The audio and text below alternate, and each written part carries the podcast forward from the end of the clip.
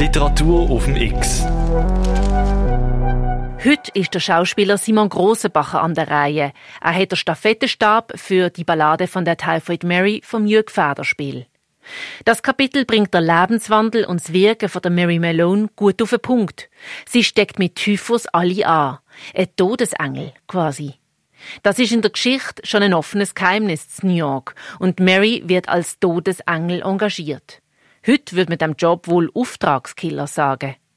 Alles weitere jetzt vom Simon Großenbacher mit dem Kapitel 27. Simon Großenbacher Kapitel 27 Marys Spitzname begann zu Anfang des neuen Jahrzehnts spukartig und sprichwörtlich zu werden. Nicht nur in New York, auch in den näheren Großstädten des Ostens, vor allem in Boston und Philadelphia, und ich bin auch ziemlich überzeugt, dass mein Großvater nicht Unrecht hatte, als er Mary Anfang der 80er Jahre in Philadelphia vermutete. Good old Mary in Philadelphia now, lese ich. Am Rande des Kalenders sind drei Fragezeichen und drei Ausrufezeichen angebracht. Vermutlich war sie Hals über Kopf abgereist. Die Redaktion einer Zeitung in Philadelphia bat in einem lokalen Editorial die Köchin einer Familie J. L. Otis Berenson namens Mary Martins solle sich doch unverzüglich bei der Zeitung oder bei der genannten Familie melden, da sie sich bei einem Typhusausbruch der beiden Kinder so selbstlos um deren Pflege gekümmert habe. Nach einer Serie von neuen Krankheitsfällen kehrte sie von Philadelphia nach New York zurück. Auch George A. Soper berichtete viel später, Mary habe ihm gesagt, New York sei immer ihre Heimat gewesen, denn seit der Seereise in ihrer Kinderzeit habe sie sich nur hier wirklich zu Hause fühlen können. Der kurze Aufenthalt fand im Jahre 1882 statt, dem Geburtsjahr Franklin Delano Roosevelts und dem Todesjahr Ralph Waldo Emersons. Edison erbaute in Marys Wahlheimatstadt das erste Elektrizitätswerk und Robert Koch, von dem noch die Rede sein wird, entdeckte den Tuberkel Bacillus. Jedenfalls war Mary Mitte 1883 wieder in New York und gab eine neue Annonce auf. Bescheidener als zuvor. Jedenfalls stellte sie ihre Kochkunst nicht in den Mittelpunkt, sondern betonte ihre Fähigkeit als Pflegerin älterer Ehepaare und ihre Kenntnisse, was Schonkost betraf. Die erste Antwort traf schon am nächsten Tag ein. In Form eines seltsamen Briefes, der nur mit Initialen unterzeichnet war. Sie möge sich kommenden Mittwochmorgen um elf Uhr am Washington Square einfinden, ein gelbes Hutband tragen, damit der Fahrer sie erkennen könne. Über das Gehalt werde man sich einigen. Falls das Angebot nicht ihr Interesse finde, genüge ihr nicht erscheinen. Mit freundlicher Hochachtung. Chris Kramers Bemerkung, es könne dies auch die Einladung eines Lustmörders sein, schüchterte sie nicht ein, und Mary fand sich mit leuchtend gelbem Band am lackierten Strohhut eine halbe Stunde früher am Washington Square ein. In dem Schreiben war weder ein bestimmtes Haus noch eine Ecke angegeben, wo sie zu warten habe. Sie ging nervös auf und ab.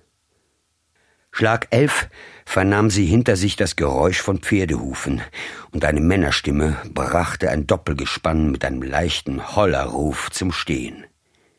Die Kutsche war dunkelblau, und der Mann auf dem Bock trug einen Hut wie Napoleon Bonaparte. Die Tür öffnete sich, und eine Männerhand half ihr beim Einsteigen. Die Scheiben waren von innen mit schwarzem Papier abgedeckt, und Mary konnte in den ersten Minuten nur die Silhouette eines Mannes erkennen. Als sie endlich einen längeren Blick wagte, bemerkte sie, dass die untere Gesichtshälfte mit einem Schal verhüllt war. Schwieg er? Oder wurde das, was er sagte, von den polternden Rädern übertönt? Sie wartete, angsterfüllt. Warum, um Gottes willen, war sie überhaupt eingestiegen? Schließlich verklangen die Stadtgeräusche, und sie glaubte Vogelgezwitscher zu hören. Die Räder rollten federnder, sanfter, auf Feldwegen vielleicht. Sie schreckte auf, als der Mann neben ihr zu sprechen begann. Ich handle im Auftrag einer Persönlichkeit, sagte er. Wir haben mehrere Stunden zu fahren. Mein Auftraggeber, der Sie möglicherweise in wenigen Wochen einmal persönlich aufsuchen wird, hat mich gebeten, Sie während unserer Fahrt zu informieren, ohne die schwere Aufgabe, die Sie erwartet, zu verschönern. Deshalb möchte ich Sie gleich mit der eigentlichen Schwierigkeit bekannt machen. Es handelt sich um die Betreuung eines Kindes, eines nicht normalen Kindes, Mongoloid, Sie verstehen. Mary flüsterte ja. Ihr Gehalt bedarf keiner Diskussion. Mary nickte. Die Aufgabe ist nicht leicht.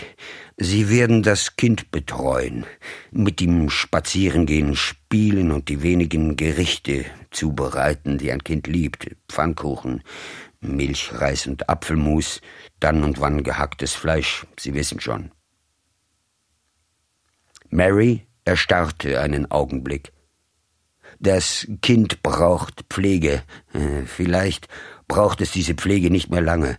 Mongoloide erreichen bekanntlich selten das Alter eines Methusalem.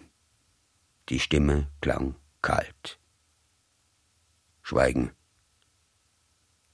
Das Schweigen wurde unterbrochen, als eine Schafherde den Weg versperrte und das unterdrückte Fluchen des Kutschers zu vernehmen war. Sind Sie grundsätzlich bereit? Sie nickte. Ausgezeichnet, bemerkte der Mann. Das Haus ist sehr, sehr groß. Es wird Ihnen gefallen. Jeden Tag wird ein Gewährsmann meines Auftraggebers aus Port Chester bei Ihnen vorbeikommen.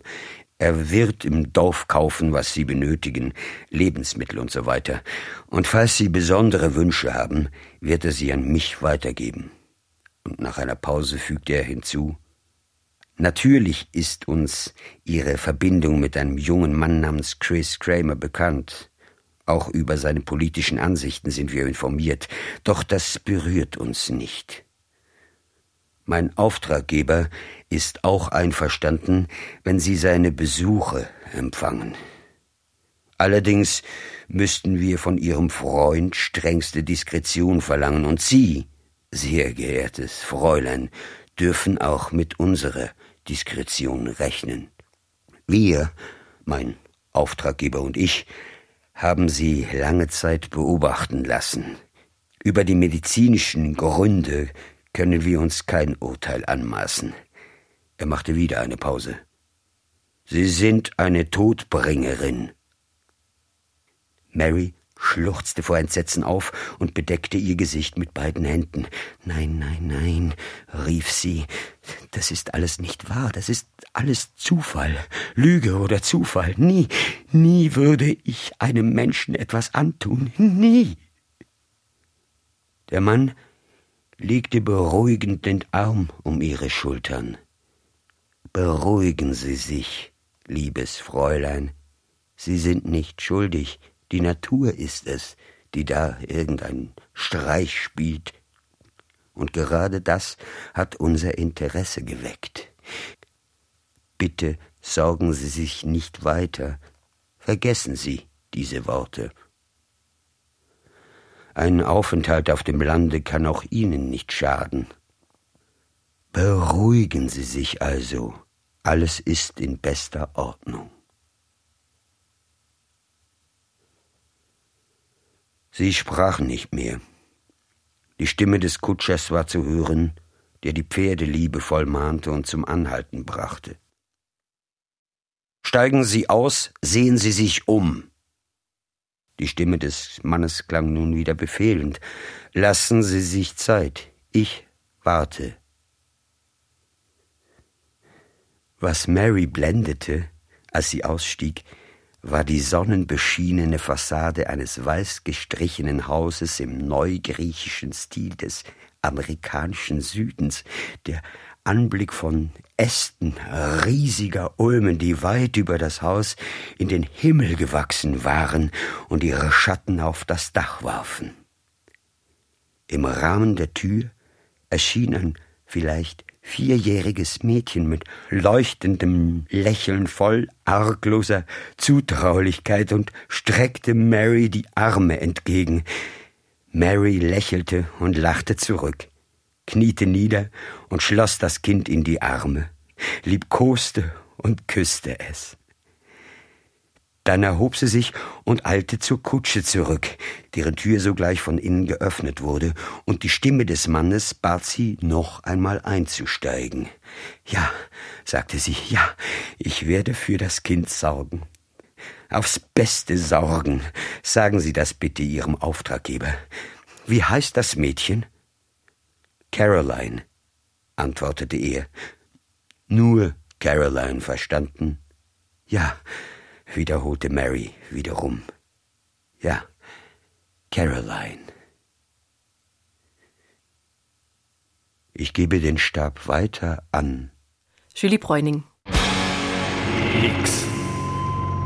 Caroline und Mary sind jetzt also zusammen. Modern würde man sagen, Caroline ist Risikopatientin, die Mary eine Virustragerin.